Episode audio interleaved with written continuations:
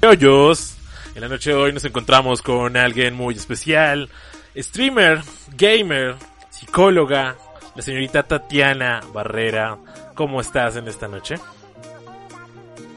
Hola, yo estoy súper emocionada de estar aquí en un programa totalmente distinto, un podcast completamente diferente a, lo convencional. Eh, me fascina, de hecho estoy ansiosa y todo. Quiero ya eh, escuchar y, leer también comentarios. Bueno, nos encanta saber eso. Muchas gracias por aceptar nuestra invitación. Y pues quiero que antes que empecemos con esto, pues nos digas un poco de qué haces, quién eres y a qué pues debemos tu, tu pequeña compañía y gusto por los videojuegos. Wow, bueno, sí, así como lo dijiste, yo soy Tati Barrera, eh, streamer reciente porque yo inicié este año eh, casi en pandemia. Eh, ya se tenía planeado desde hace mucho, pero digamos desde el año pasado. Sin embargo, no tenía tanto como el tiempo, el trabajo no me dejaba y bueno, millones de cosas. Entonces pues inicié este año, eh, inicié literal con las uñas, me copió de tu expresión, eh, porque no tenía la cámara, no tenía el computador, no tenía absolutamente nada. En ese momento cuando inicié una pequeña transmisión de prueba, eh, puse una aplicación en el celular y y, y ese, eso lo mandaba por YouTube y de YouTube lo agarraba por la pantalla del iPhone y en la pantalla se reflejaba hacia Facebook, o sea, era una vaina súper loca, una vaina nada convencional. O sea, literalmente lo, lo, lo, pusiste y, y, trataste de hacerlo de la mejor manera. Yo creo que eso es lo más importante, ¿no? Que que pues que uno trate de cumplir sus sueños a pesar de cualquier cosa y que con las uñas uno siga adelante y que bueno si, si, tenemos un pequeño problema técnico regálenme un segundo no se me vayan ya estoy trabajando en ello. Ustedes saben que toda transmisión en vivo eh, tiene sus complicaciones y mientras que ustedes me están escuchando en Twitch y ya empiezan a reaccionar y a unirse a esta conversación, en otro espacio se nos acaba de ir la señal, entonces por favor espérenme un segundo, me va a quedar callado y si quieres sale pues puedes comunicar un poco más a la gente ya de, de, de, pues de este mismo gusto que nació por los videojuegos, ¿no? Sí, bueno, digamos que el gusto de los videojuegos viene desde hace muchísimo tiempo. Yo desde, bueno, todo empieza como por algo geek más que gamer. Eh, yo empiezo como con la pasión a las series de Dragon Ball, de Pokémon, de Digimon. Y de ahí en adelante, pues empecé a ver que mis gustos no eran tan convencionales como los de, pronto mis amigas o mis compañeras del colegio. Porque pues ellas estaban bien en otra onda. eh, de pronto algo más normal era como Sailor Moon y todo el tema. Luego, pues mi mamá me regaló una consola de Nintendo y que era la Family. Eh, muy buena, yo definitivamente la disfruto un montón. No, y todo un clásico eh, realmente. Sí, sí, eso fue súper, súper, súper extraño, pero llegó a mi vida y fue como, oh, fue lo mejor del mundo. Amo los videojuegos. Eh, luego de eso, bueno, de pronto que la consola fue un juego de PC llamado Age of Empires ese sí me rompió la vida literalmente, ya muy cortada, o sea, yo jugando a Age of Empires como a los 5 años. O sea, había un antes y un después en eso. Sí, o sea, como por esa etapa estaba el juego de Age of Empires más, más la consola de Nintendo. Mm, ok, o sea, desde ese entonces ya, más o menos qué edad tenías. Ese tenía así como entre los 5 y los 6 años más o menos.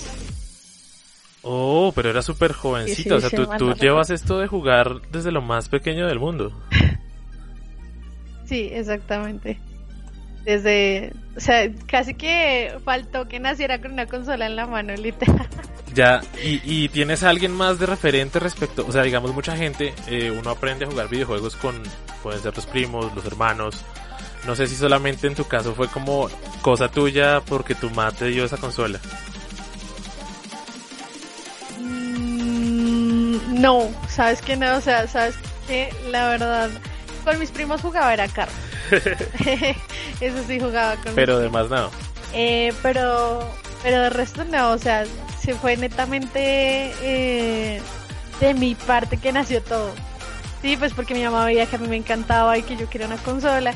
Ella me regaló la Sí. consola y pues desde ahí fui muy feliz literalmente. No, pues me parece muy bien que, que se tenga esa oportunidad. Yo creo que acá, a través de este formato y para aquellos que pues, nos están sintonizando hasta ahora o no conocen, eh, lo que es mi vida y la música es coger 10 canciones, hablar con alguien que tiene muchas cosas como muy marcadas y tratar de conocer más allá cómo se forma y quién es a través de esa música que tanto escucha y que tanto le gusta. La selección de esta noche, señoras y señores, está marcada por artistas mexicanos, artistas eh, del doblaje. También tenemos un poco de música por ahí más moderna eh, y bandas sonoras incluso de la Sinfónica de Londres y yo les voy a dar el dato ahí en el momento que, que, que se dé, que sea adecuado. Sin embargo, ya estamos terminando acá las últimas arreglos y empezaremos con ustedes. No se me vayan un segundito y ya seguimos. También mientras tanto les recuerdo que nos pueden encontrar en Spotify, también estamos en Stream y Google Podcast. Eh, las transmisiones a través de estos medios se hacen un día después, entonces no son en vivo. Aquellos que nos están escuchando, un saludo muy especial para ustedes que los acompañamos en estas transmisiones y por este radio, un medio que sigue adelante.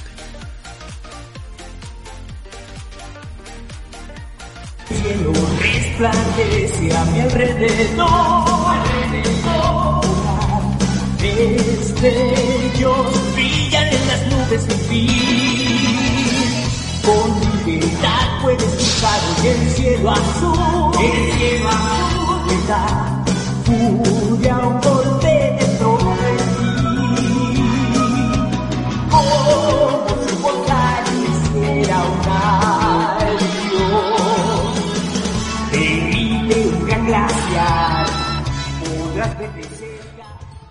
Chala Head Chala de los doblajes latinos que marcaron a más de una persona de el intro de la serie de Dragon Ball. Señorita Tatiana, empezamos con algo que genera nostalgia. ¿Por qué?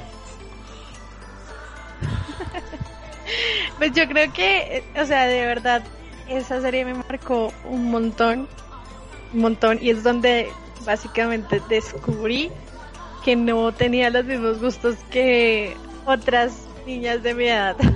Para mí fue, fue lo que marcó, Sí, literalmente. como que se alojó un poquito de lo que la mayoría tiene, ¿no? es y correcto. esa serie, más allá, ¿por qué empieza a ser como parte de tu vida? Bueno, si no estoy mal, si mal no recuerdo, Dragon Ball estaba transmitiendo en el mismo canal de Le temes a la oscuridad. Programa que también O me sea, encanta. también, Es un programa que asustaba. más o menos, ¿de qué, de qué edad estamos hablando ahorita? niños. Estamos hablando, sí, de 5 o 6 años. más 5 o o 6 años en promedio, o sea, tú, tú alcanzaste a ver Dragon Ball, una serie muy, digamos que pues más común entre los chicos. A, a esa edad. Exactamente. A esa edad, uy literalmente. no, pues súper, súper peque, o sea, desde pequeña ya estabas metida en el cuento. Exacto. Sí, todo empezó por esa serie. A pesar de que, digamos, a mi papá no le gustaba mucho. De hecho, si él tenía la, si él podía, tenía la oportunidad, él apagaba el Del televisor. todo. Me apagaba el televisor, sí, me apagaba el televisor y me decía que sus programas eran del demonio, literalmente. Y yo no, porque a mí todo lo que veía era básicamente juzgado en esa época como, como que tenía mensajes subliminales y las sectas satánicas y todo eso. Súper Pero, y, polémico. y en tu familia no te criticaban por eso mismo. Mi mamá no, no veía lo malo. De hecho, pues se reía mucho de eso. Ah, pero mi papá sí era muy Sí. serio con él. Mi mamá no le afectaba, ella no veía que, que pues pasara como algo fuerte o algo malo. No, pues, serio. pues es que siempre es un poquito complicado y más y más si hay como esas restricciones, ¿no? Como ese pensamiento. Y, y es que el anime siempre tuvo esas características, mucha gente todavía lo tilda de tener ahí como su tema polémico y, y, y, pues a veces con convicciones religiosas, ¿no? Sí, sí, es real. Pero pues yo creo que todo depende también de uno, ¿no? Si uno lo ve en ese sentido, pues claro, va a encontrar un millón de cosas. Pues, Sin embargo, yo en mi en ino- inocencia, yo decía, no, pues para mí están peleando, están batallando, está chévere la vaina. O sea, yo no, no me voy a poner a ver si tienen mensajes o no, o si me están diciendo, porque pues para mí no me estaban diciendo nada incorrecto no, para mí. sí. Pues bueno, sigamos con esto y esta segunda canción también, pues tiene como esas mismas épocas. Ustedes ya se darán cuenta.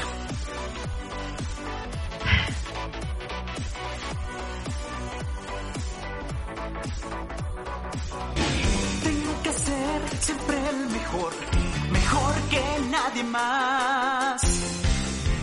Atraparlos mi prueba es, entrenarlos mi ideal. Yo viajaré de aquí a allá, buscando hasta el. Oh Pokémon, yo entenderé tu poder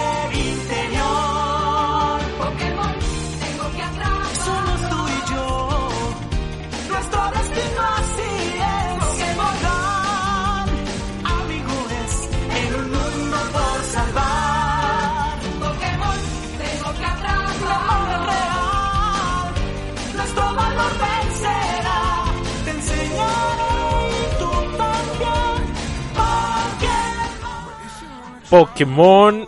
También otro intro. Acá nos pusimos pesados y con uno que genera aún más nostalgia, ¿no?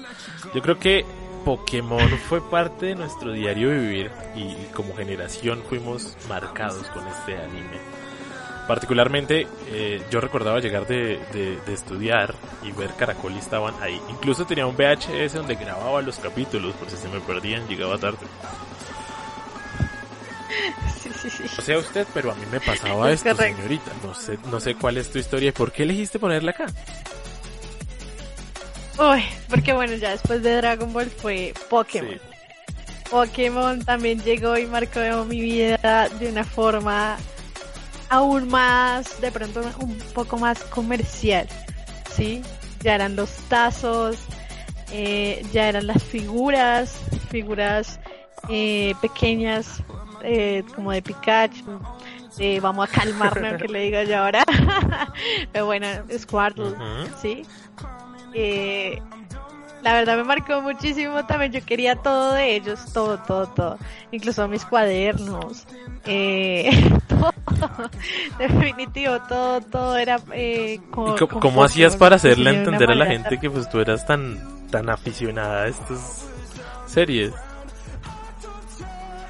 No, pues yo solo, o sea, en ese entonces creo que yo solo decía, no, pues me gusta, me gusta y ya, y la gente era como, "Mm".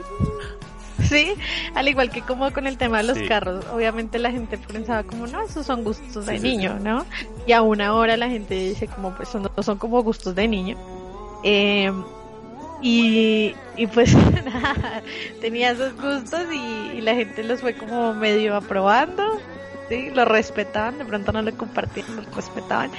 Y, uy, el tema, el tema sí fue con las tres series que vienen ahorita, que hemos Sí. nombrado dos de ellas, que es Dragon Ball y Pokémon.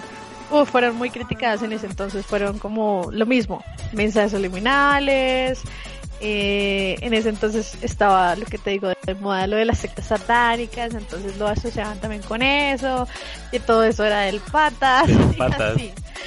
Era, sí, del patas, sí, no, pero no, no lo veo en ese sentido, me gusta mucho en la inocencia de, de, de una persona, pues como que no, no, no va y mira lo malo, sí, yo conocí eso, porque pues en ese momento todos los niños eh, estaban como asustados en ese O sentido sea, mm, de las sí. satánicas. digamos que para mucha gente todavía, incluso en este tema que tú andas de los videojuegos, todavía lo relacionan con cosas así como que yo creo que el tema que yo más he escuchado en la vida es que dicen que los niños que juegan videojuegos no salen de la casa y que entonces son eh, solitarios y que no tienen amigos y que entonces eso le hace daño, mamita haga el favor y salga, cositas así, ¿no? Sí, aunque, o sea, yo creo que no lo piensan de una manera estratégica.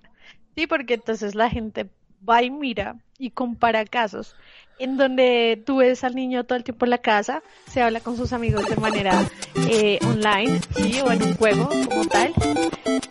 Y mira otros casos donde hay niños que se la pasan en la calle, ya vienen después los vicios, las malas amistades, bla, bla, bla. ¿Qué es preferible? Tener al niño en casa jugando algo que tú puedes básicamente controlar de alguna forma supervisar o que esté en la calle mm, con, como decían los otros coloquialmente, cogiendo mañas o con malas amistades. Sí, sí te entiendo. Pues es que a veces las personas se contradicen mucho. O sea, tú tienes que, que entender que no ven ese potencial que uno sí mismo ve, ¿no? O sea, porque uno ya tiene la experiencia.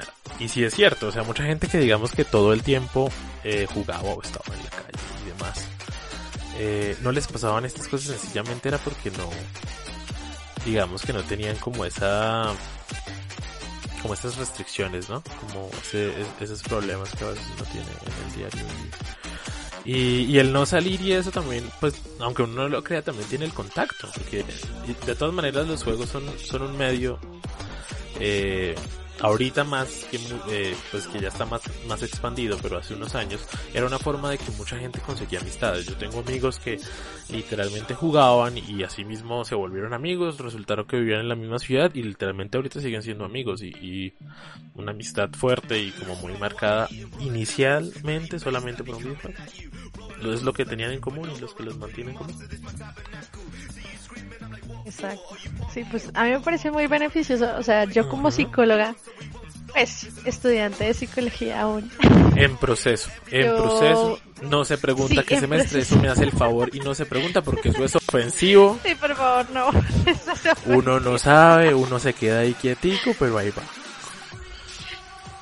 Literal, ahí vamos, ahí vamos. Eh, pero en medio de mi camino y en medio de mi investigación respecto a los videojuegos, en mi caso, eh, sí que mucha gente, incluso en la misma carrera, cuando mencionaba los videojuegos, porque yo hice una exposición de eso, una de las personas de mi clase decía como, no, es que eso distrae a los niños, no sé qué. Eh, bueno, mencionó una serie de contras respecto a jugar videojuegos. Y pues ahí yo vi mi book y yo aproveché el book y lo, agarré y dije, aquí voy, aquí voy, por, con todas mis investigaciones en la mano. Los videojuegos no son malos, eso ya quedó atrás hace mucho tiempo. No, pero, ah, o sea, si tú miras Tú el auge ahorita, o al menos, bueno, en ciertos países todavía está la discusión respecto a la violencia en los videojuegos y cómo se influye a las personas y podemos tener estos casos tan como que mucha gente se opone y dicen que los videojuegos, pues mejor dicho, son del demonio y demás. Y nos van a hacer el mal Sí. y nos van a dejar ahí mal y de y no, mejor dicho usted, ¿para qué le digo que no? Sí, sí. Exactamente. Pues bueno, eh, hay unas investigaciones eh, en unas personas que tenían TDAH o no se concentraban fácilmente y con los videojuegos mejoró mucho y ahí me incluyo yo, yo soy una persona, bueno, era una persona bastante distraída, bastante, bastante, o sea, mis notas podían ser excelentes, pero mi indisciplina era terrible, yo tenía millones y millones de críticas en el observador. Yo era una persona de las que llenaba el observador. Yo, yo, yo acá Y- puedo tener un comentario muy curioso. A, a mí me tocó llenar observador porque dejé encerrado unos compañeros de, de clase en un salón. O sea, eso, eh, sí, no, no, no, no tan malévolo, Malévolo. es que no se querían salir, entonces yo les dije, pues quédense ahí. Yo era el, el chico que cerraba el, el salón, no sé si en tu, en tu colegio pasaba, pero al menos en el mío sí. Y yo los dejé adentro, entonces yo me dije, no, pues yo me voy porque ellos no quieren salirse, y los dejé adentro, y, y a mí me tocó firmar el observador por eso. Total, to- Bueno, no totalmente variable. ¿no? Yo no sé, y por ejemplo, en esas épocas de colegio yo recuerdo mucho, no sé si te pasaba, pero yo me tocaba firmar el observador que porque hablaba mucho en clase. Sí. Literal, yo era Sí. súper parlanchina. Y era más parlanchina con los chicos precisamente porque tenía los temas para hablar con ellos. Señorita Barrera, Sí. se me separa el señor González, por favor. Ay, horrible, horrible. Y siempre me hacía atrás. Entonces el profe me, eh, señorita Barrera, por favor adelante. Y yo, no. Sí, literalmente. Pero, pero pues bueno. Y bueno, entonces en la exposición dije lo del tema de la concentración, que ayuda a la concentración, que podría llegar a ser una ventaja con los papás, sí, porque eh, los padres pueden poner un límite de tiempo o hacerlo como a modo de premio, sí.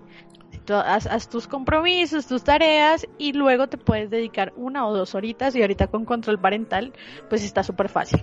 Una o dos horitas a tus videojuegos. Es una forma de premiación y una forma de que los chicos también, eh, como te decía, no salgan a la calle y tengan eh, otro tipo de consecuencias en vez de estar en la casa donde sí los pueden Sí, no, pues supervisar. claro. Entonces, bueno, dices, ta, ta, ta. Ah, bueno, la otra es que muchos han aprendido idiomas por estar jugando videojuegos, ya sea porque el videojuego está en cierto idioma o porque hablan con personas de otros países también. O sea, son ventajas que la gente no ve, pero pues a mí me toca exponerlas toditas ese día y me siento todavía orgullosa de esa Pues exposición. eso está muy bien, ¿no? Mira que, que, que me parece que lo que dices es cierto.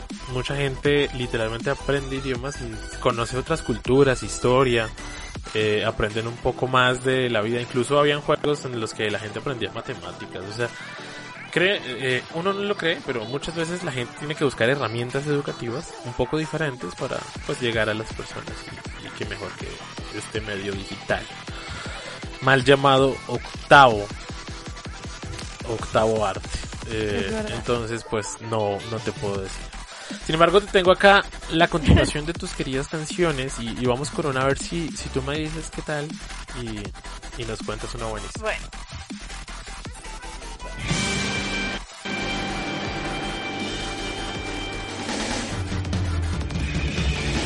Tengo que ser siempre el mejor, mejor que nadie más. Claramente esa no era. Ustedes saben que a uno estas cosas de la tecnología se le, se le complican, o sea, no. Ustedes no creen, acá donde uno lo ven uno es un anciano tratando de manejar estas cosas en vivo.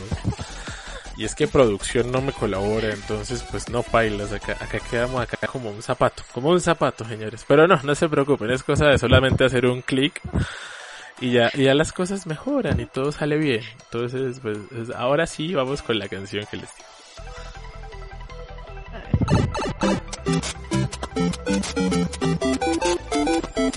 you.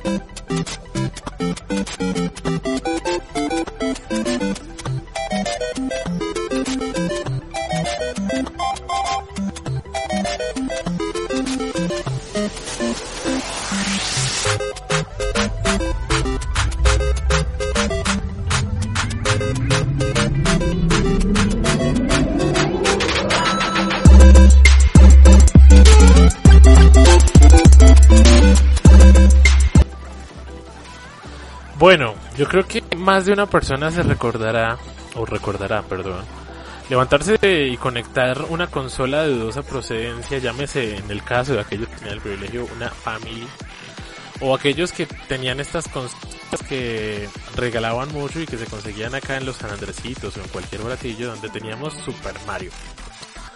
Estas consolas ricas y, y todos jugamos esto. El que no haya jugado esto, carajo, ahí sí como el meme no tiene infancia. ¿Por qué esta canción? Bueno, esa canción fue la que marcó, bueno, porque el videojuego como tal, Mario, Mario Bros. fue el que marcó mi inicio en las consolas. O como tal, Nintendo, Nintendo, la empresa Nintendo. Sí. eh, distribuyó una de las consolas con las que yo inicié, ¿sí? Entonces yo digo, eso me marcó un montón, fue mi primera consola. Eh, si me preguntan siempre lo diré, aunque yo soy más una chica play que, con cualquier otra consola, esa fue la consola con la que me inicié, pues obviamente por mi edad y por todo, esa era la consola más eh, adecuada en el momento para mí. Básicamente por eso fue eh, la canción. Además que a mí me encanta Mario Bros, ¿no? O sea, el personaje y todo, porque eh, así como para contarles de rapidez, yo mi primer cosplay, así como fue mi primera consola, y mi primer juego, mi primer cosplay fue de, de Super Tu Mario. primer cosplay. Bueno, de Mario Bros. De Mario Bros, sí. Y así en específico. Sí. Así tal cual, con el, con el busito rojo y el overol azul y la gorra, todo tal Todo cual. tal, tal, de esa manera. Sí, Ve, mira, no, no tenía ni idea, o sea, sí había un amor ahí por el juego. Sí, un amor profundo. O sea, yo le brindé como mi, como mi, eh, ¿cómo decirlo? Como una especie de tributo, Sí. ¿sí? En ese momento, de la primera vez que me quería disfrazar e ir al sofá. Así me fui al sofá y yo no pensé que tuviera tanto éxito, pero ese día me fue muy bien. Mucha gente pues lo la probó full. Eh, se tomaron muchas fotos conmigo, tanto adultos como, como niños. Me hicieron cargar incluso un par de niños, como de ocho meses. un poquito menos y me tomaban fotos con ellos divinos. Amo los niños, o sea, esa experiencia fue única. No, pues mira que, que más allá de eso es que es ese contacto que buscan los fans con los personajes. Particularmente también me, me recono- yo reconozco ser amante de Nintendo, no puedo decir lo contrario. Para mí el mejor juego que he jugado y que jugaré probablemente es eh, Super Mario Galaxy. Yo lo adoro de acá a Pekín. Pero pues entiendo eh, que hay mucha gente que a través de los años se separó de la, de, de- de la marca Nintendo como tal y pues no sé si le puede hacer mucho. Volverán, yo sé que todos finalmente vuelven a Nintendo. Eso, eso dele tiempo que su merced también yo la veré por allá jugando juegos de Nintendo recientes. Sí, claro que sí, ahí, ahí está. De hecho, ando actualizada con, con los de Mario Party. Me encantan, me fascinan. Con el Super Mario Baker, que de hecho hablaremos de él un poco más adelante.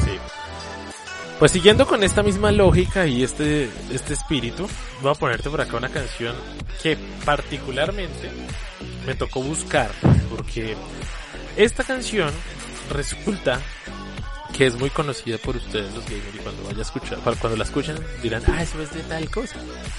Pues resulta que este pobre joven le tocó buscar a la Sinfónica de Londres, encontrar este audio para poderlo poner a ustedes de la mejor manera claramente y decir, wow, este tema no solamente se reeditó para grabar el juego, o sea, esto es una grabación más antigua de lo que uno cree. Y, y se puso en un videojuego y to- tocó a mucha gente porque al parecer es una de las canciones que más se escuchan de música clásica en las plataformas de streaming. O sea, acá les dejo esto y que nos diga directamente Tati Barrera de qué se trata y por qué eligió esta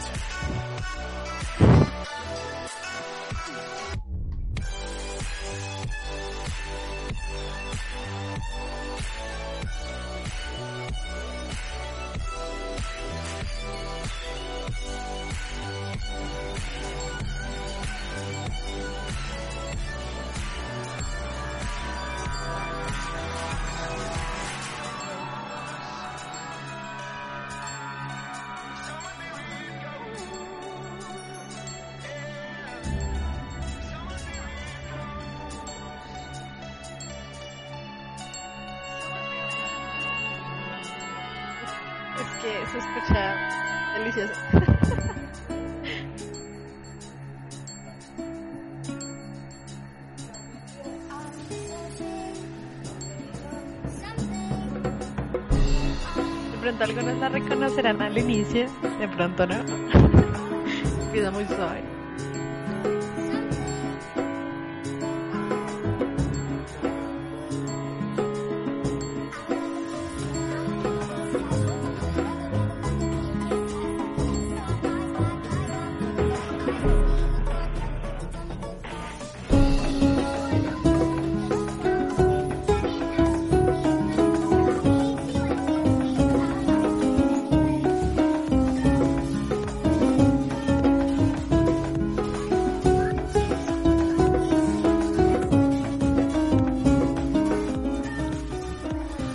Bueno, esta canción hace parte del soundtrack oficial de un videojuego llamado Age of Empires 2.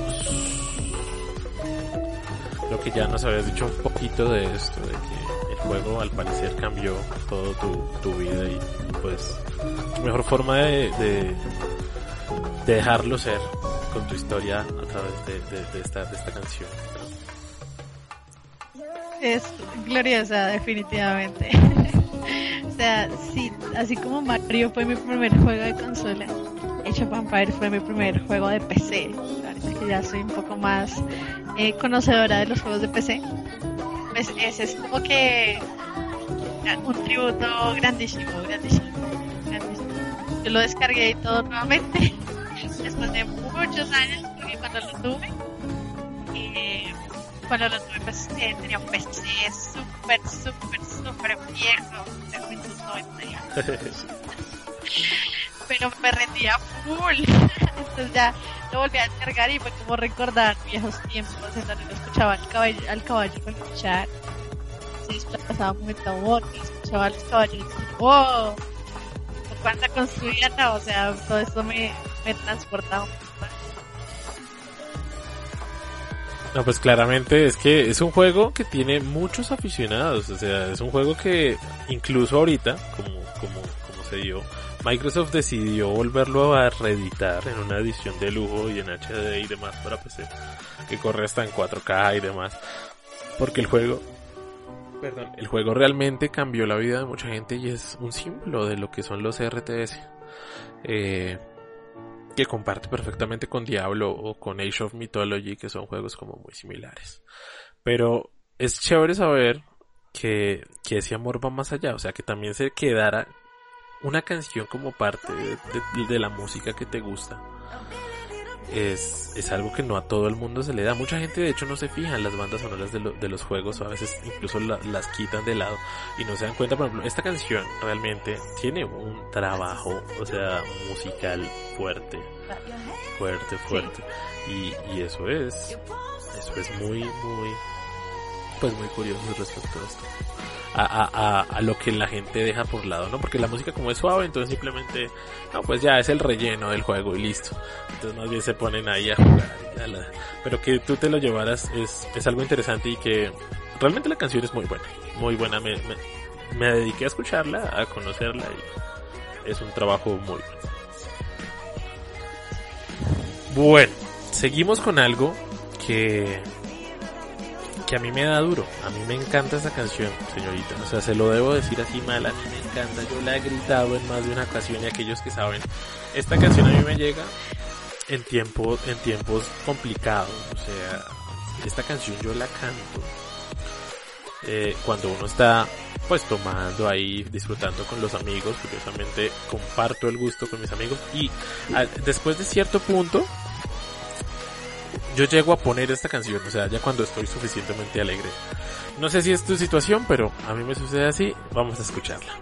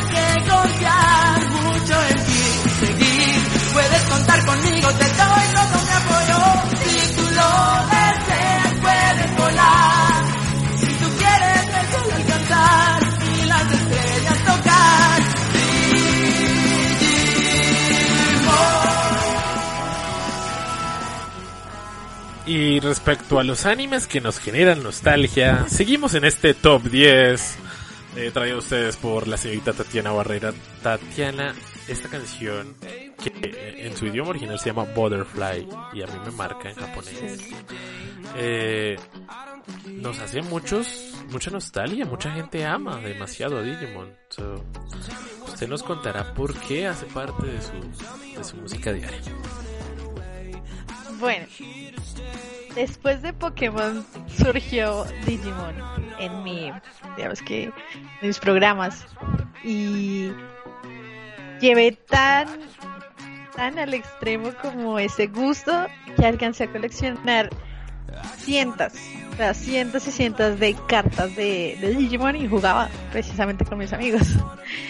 Eso fue una obsesión completa. Lastimosamente ya no las tengo. una, una pequeña historia triste. Mi papá me quemó absolutamente todo lo que tenía que ver con Dragon Ball, Pokémon, Digimon. Todo.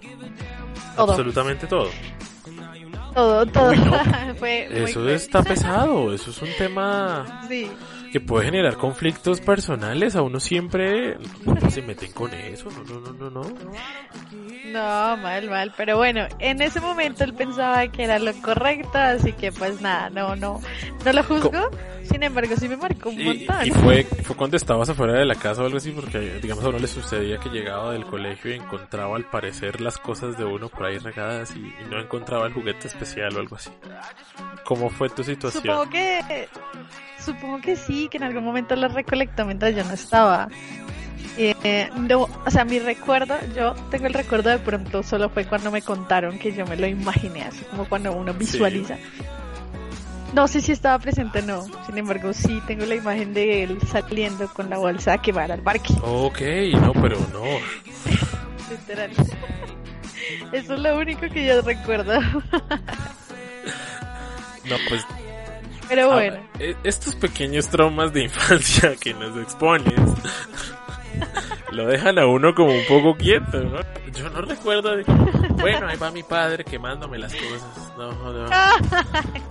Sí, no, ustedes me vieran, ya no tengo el Digimon. Charizard se prendió, o sea que funciona. se prendió. vamos a calmarnos. güey. Ay, no estabas cuarto para decir vamos a calmarnos. Qué horror, pero bueno, el caso es que, bueno, literal, pues acepté que mi padre había sido muy exigente. Eh, y siempre lo he aceptado, nunca he dicho como, oh, ¿por qué lo hizo? Básicamente entendí Sí. que en ese momento de la historia no era apropiado eh, tener todo eso, pues porque se había una creencia muy religiosa respecto a eso. Entonces, pues nada, o sea, yo lo acepté. Creo que creo que lloré mucho, creo. Sin embargo, pues después lo compensó y pues aún ahora, o sea, ahorita en este momento ya tengo mis propias figuras, nadie me puede votar.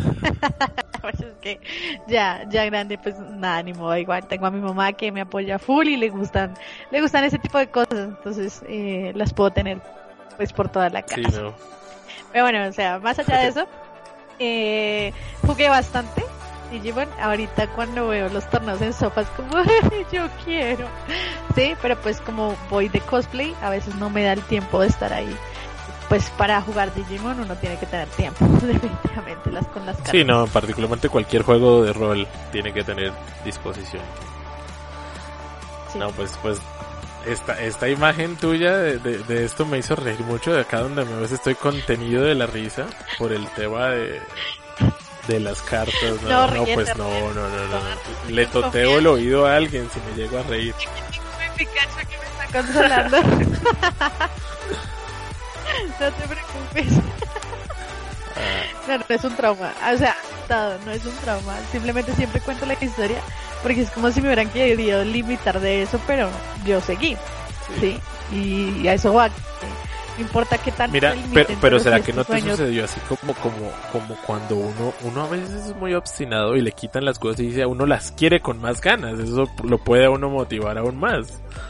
Puede haber sucedido así, es como que, ah, no me a dejar, pues yo lo quiero más aún y entonces pues, ahí. Es probable, aunque yo siempre fui una niña muy juiciosa, ¿sí? Él, él era muy exigente y yo era muy juiciosa. se Entonces, pues, complementan. Sí, sí, nunca, nunca hubo un malentendido por eso, o sea, no era tan rebelde en ese entonces. Ahora es peor, pero, pero sí, ya en ese entonces no era tan rebelde. Pues bueno, ni más. Y hablando de cosas un poco maquiavélicas y que invocan quemar cosas, eh, es necesario seguir con esta canción que pues que si lo anterior, todo lo anterior era tildado de problemático, satánico y que necesitaba arder, pues esto que lo diga su propia música y su propia pues su propio estilo musical. O sea, ustedes van a escuchar esto y me van a entender. Thank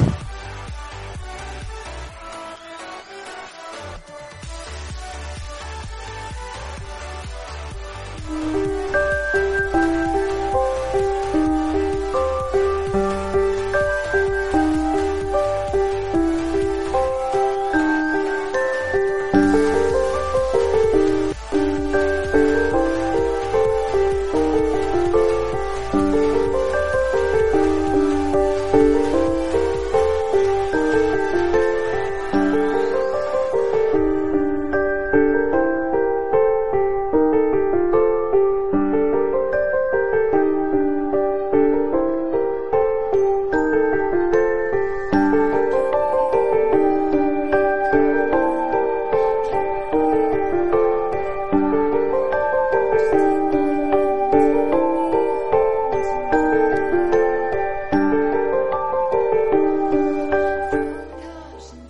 La banda sonora del videojuego Silent Hill.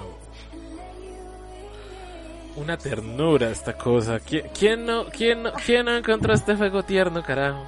Usted, uno se levantaba con esa musiquita de, de- acá de, de, caja musical tenebrosa, o sea, de, de cosa que uno encuentra en un pueblo que tiene la abuela para guardada y tiene, tiene un, yo, yo visualizo un bebé sin un ojo lleno de mugre cuando escucho eso. O sea, no, no sé si a ustedes les pasa o es cosa mía, pero esta cosa es un poquito complicada.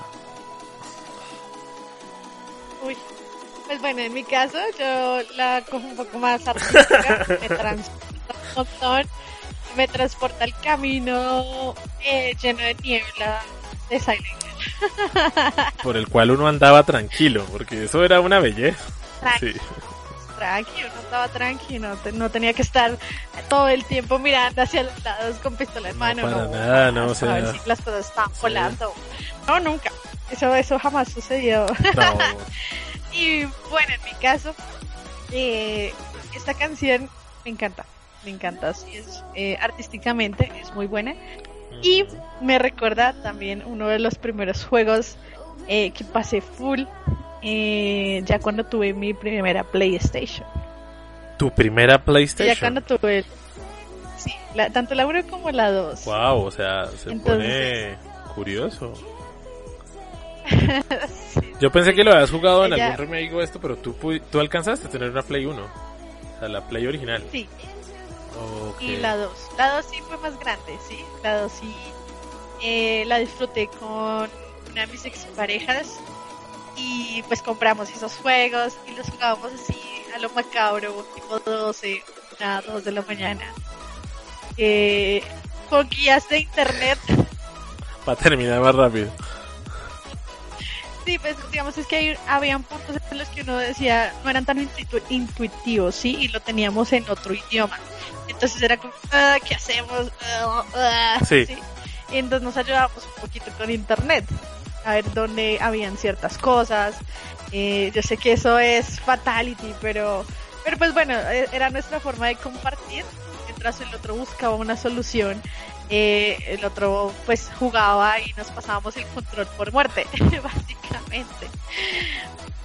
Porque pues ese juego es de uno, de solo. Entonces esa, ese- esa música me recuerda tanto a los juegos como las De películas. Silent Hill. Que las películas también las disfruté. Sí, las Con dos. todo y sus Más enfermeras. lo bueno que las Sí. Uy, las enfermeras es un cosplay que yo quería hacer hace mucho, pero es muy macabro. es muy macabro, pero es, eh, me parece demasiado artístico, la. Artístico. Mírame, la palabra de la noche va a ser artístico. Damas y caballeros, esto es la banda sonora de Silent Hill. Y continuando con bandas sonoras, la siguiente canción tiene algo en común con las que ya hemos visto en la lista.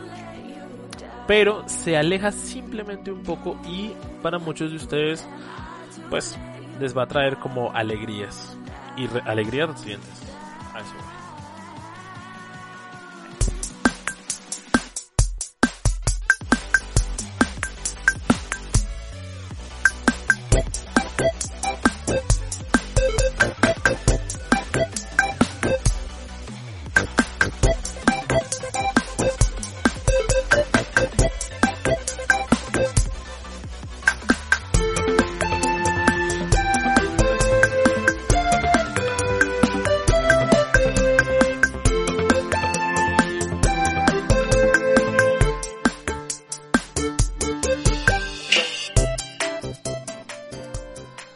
banda sonora del superjuego Super Mario Maker, originalmente para, Wii U y actualmente en Switch.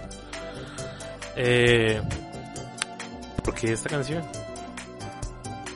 Bueno, esta canción, eh, bueno, es raro, raro, pero mi primer trabajo en videojuegos, porque logré lo que muchos quieren y es trabajar en lo que les gusta. Eh, fue una coincidencia en realidad, porque este juego se llama Super Mario Maker. Eh, originalmente, como lo dices tú, se lanzó para Wii U, ahorita está en la consola Nintendo Switch la segunda entrega. Sin embargo, la primera entrega tuvo un lanzamiento súper grande en el, pues para los que conocen Bogotá, en el centro comercial Centro Mayor. Eh, estuvo buenísimo el lanzamiento y fue mi primer trabajo. Yo vestida de Super Mario Maker, vendiendo full tanto la consola como el juego, explicándoles a los niños qué tenían que hacer. Pues eh, Mario Maker la posibilidad de construir en tu propio tablero y puedes escoger desde la versión más antigua de, de Super Mario hasta la versión más reciente en ese entonces de Wii U, como hasta el 2005 más o menos. Tú podías poner los monstruos del tamaño que tú querías, construir como tú querías. Y obvio, pues me marca la vida porque fue mi primer trabajo en el mundo gamer, con Nintendo precisamente. Ok, o sea que la compañía que tanto o que te metió en este mundo de los videojuegos fue la que también te apoyó para empezar a trabajar. Curiosamente. Sí, coincidencialmente, yo nunca lo había pensado, Sí. jamás lo había pensado. Mira, mira que el pero- camino que, que, te- que tú misma te dictas es a través o alrededor de ciertas cosas y, y en este caso es, es la, la misma Nintendo, ¿no? Y Mario, porque ya en esta en este top habíamos tenido una canción de Mario, pues obviamente la del Super Mario original, ahora Mario Maker casi 25 años después, pero bueno. Eh, pero es una banda sonora que no deja de ser muy buena, no deja de ser muy buena. Nintendo se reconoce por eso y, y por su por su trabajo artístico como su diseño de niveles. Eh, tengo acá en mi en mi en mi listado algo que pues a mí me dejó como bueno, pues interesante. Interesante porque creo que más de uno va a quedar como, ve, esta cosa es más o menos nueva para mí. Para mí porque yo, yo todavía no soy de ese tipo de gamer. Yo sigo jugando todavía muy fielmente Ocarina of Time en 64 y me, me lo paso muy bien. Eh, pero esta canción a ustedes les va a llegar para mí totalmente nueva porque no he tenido la posibilidad de jugar este juego, pero va para que ustedes la escuchen.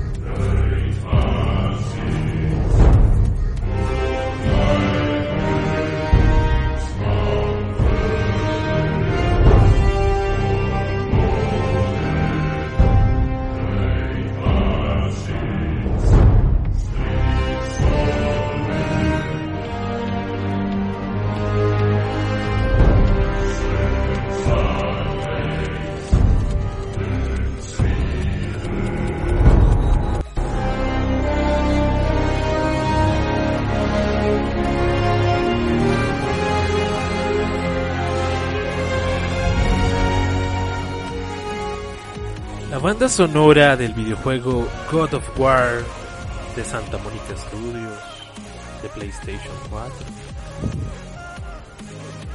con un sonido muy nórdico. No sé qué más decir. Como te digo, no conozco el juego, no lo he jugado. O sea, sí conozco el juego, claro. Todo el mundo tiene referencia a Kratos, pero no he tenido la posibilidad de jugarlo, entonces te fallé. me fallaste, no, me dueles, me dueles. Quiero decirte que es mi juego favorito. ¿Es tu juego favorito? Es mi juego favorito, es, es muy pasión mía, muy obsesión mía. De hecho, pues Ya le me, me viste tomando alguito. Sí. Ah, ok. Mira, mira. mira mi... Literal, o sea, es mi pasión. Es mi gran obsesión. God of War es mi Me gran imagino que obsesión. ahorita estás un poco emocionada con que anunciaran el Ragnarok. Dios, o sea, bueno, las personas que tengan la oportunidad de entrar a mi página de Tati Barrera, grabé la- el clip de la reacción que tuve. Lloré en vivo y en directo. Wow, esto es otro nivel de señor, damas, señoras y caballeros. Esto es pasión. Esto es, eso es lo que siente un ninja al Santa Fe al ver cuando hace un gol el, allá en el sur, una cosa así, ¿no? Es, es, es curioso, o sea, mira, yo tengo varias cositas de God of War, de hecho, pues, como lo principal, con las espadas del Y caos. eso, eso es un control Eh, que funciona, o sea, de verdad. Ah, no, es, o sea, digamos, esta parte es como el soporte. Y, y, pues solo es como para poner el, el control. Y ya. Ya no tiene otra No, no, funcionalidad, pensé sino que es como, como, más como artística. que de verdad era parte del control y yo quedé como, wow, qué, qué Uy, no. increíble jugar con eso porque debe pesar. No, no, no, es más como para, es como más decorativo, así como para tener. Y muchas otras cosas, o sea, yo tengo Funkos, tengo el afiche. A ver, cuento mi historia por ese lado. Yo después de Nintendo estuve con unos eventos de Xbox Colombia, como para mencionarlos también, que Xbox Colombia ha sido muy generoso conmigo y me ha apoyado full tanto como streamer como, como influencer y antes de eso, precisamente ellos me conocen desde hace mucho tiempo. Después de haber trabajado una que otra campaña con ellos, eh, no como influencer, sino más bien como modelo protocolo, eh, pasamos a, a mi empresa favorita, mi trabajo favorito que ha sido eh, trabajar en PlayStation. Llegaste a trabajar con Con PlayStation. PlayStation, sí, sí. Con PlayStation trabajé más o menos, un poco menos que un año. Sí, ya iba a cumplir el año y pues desafortunadamente tuve que salirme por razones personales, como de universidad. Pero PlayStation me brindó una experiencia brutal.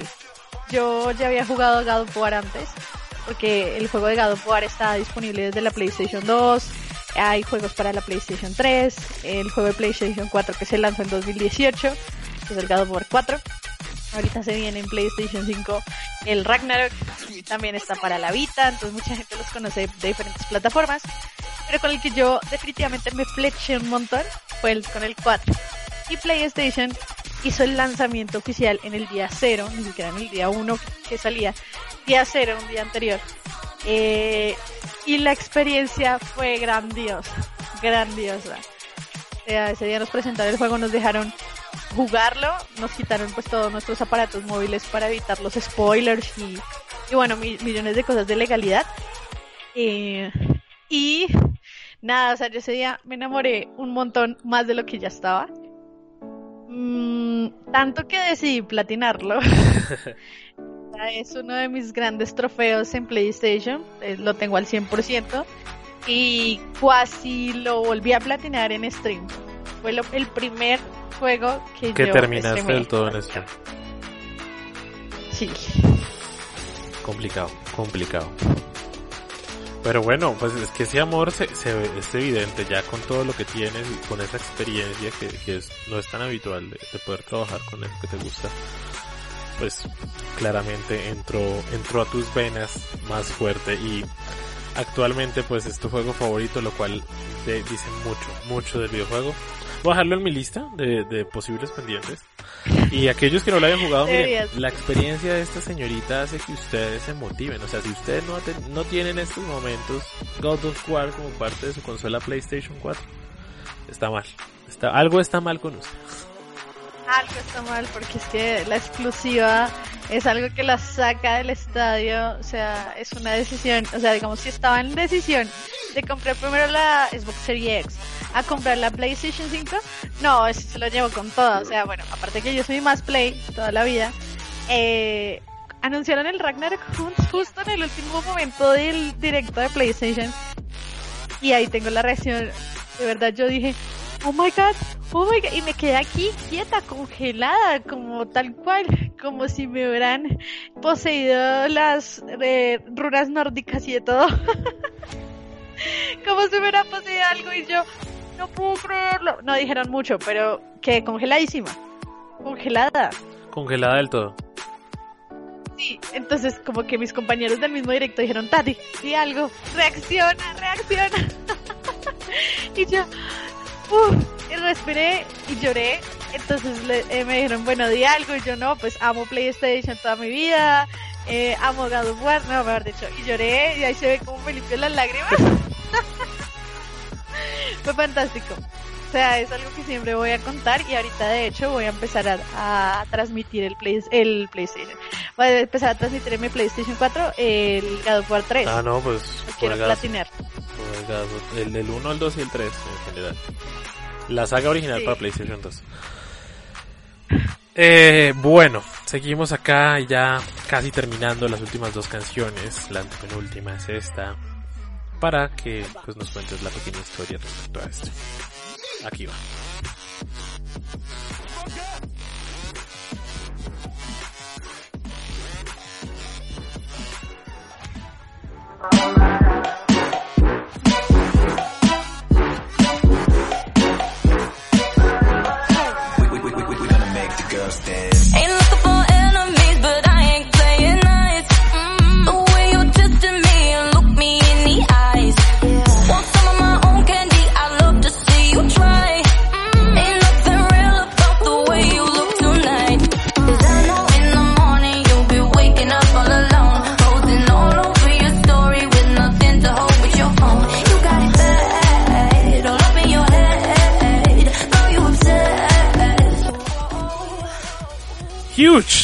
Gigante, grandioso, motivante.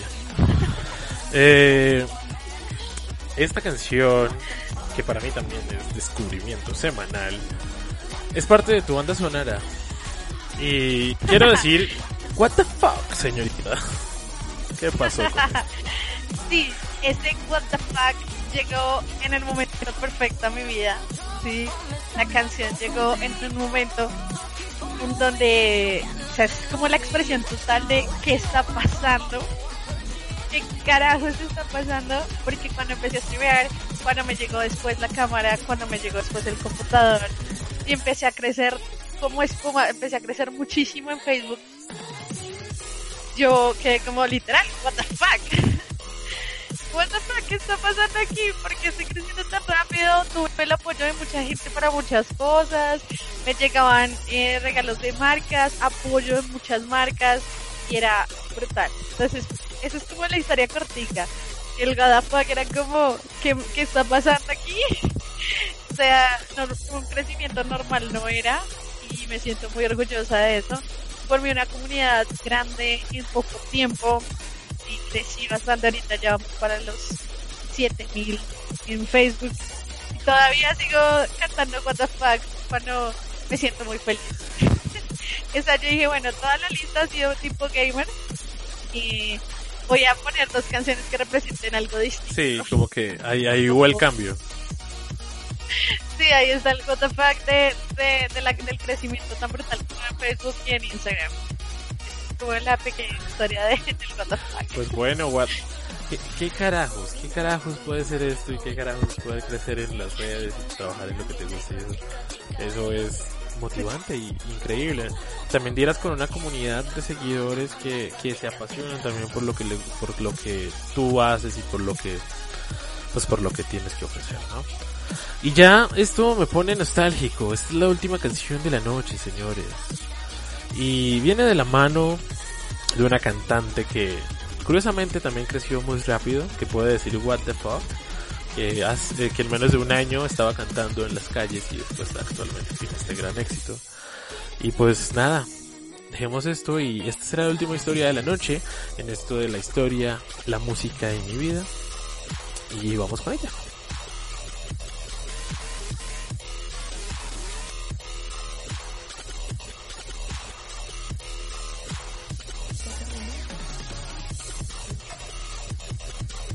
They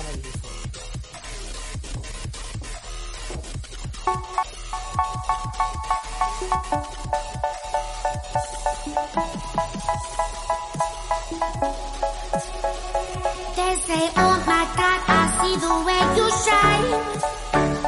Take your hand, my dear, and place them both in mine.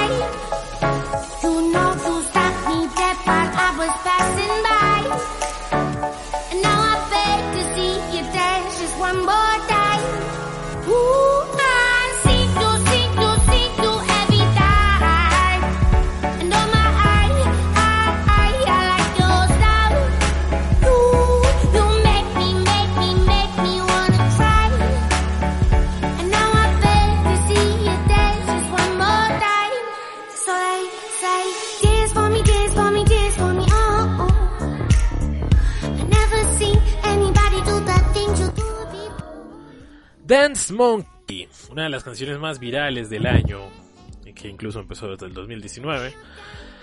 Eh, para terminar la noche, señorita Tatiana. Sí, esto es como el, el broche. Eh, me encanta esa canción, la pongo todo el tiempo en stream. La canto cuando estoy muy feliz, cuando siento que todo me está saliendo excelente. Sí, cuando siento, o sea, estaba detrás de algo, tras de alguna marca, tras de algún eh, eh, juego, tras de algún stream o alguna colaboración.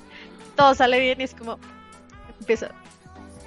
Dance for me, dance for me, dance for me. oh, oh", Y la- me la sé todita. me la sé todita. O sea, yo la canto en stream y todo. Y la gente le gusta. Yo digo, tengo la voz de tarro de la vida. Pero a la gente le gusta, le gusta escucharme feliz. Entonces, cuando puedo, inicio con esta canción. Siempre los streams. Si no, pues a veces como que estoy más rockera. O a veces depende de mi estado de ánimo. A veces si quiero mandar una indirecta, pongo una canción de indirecta. Pero digamos en el caso cuando ya estoy muy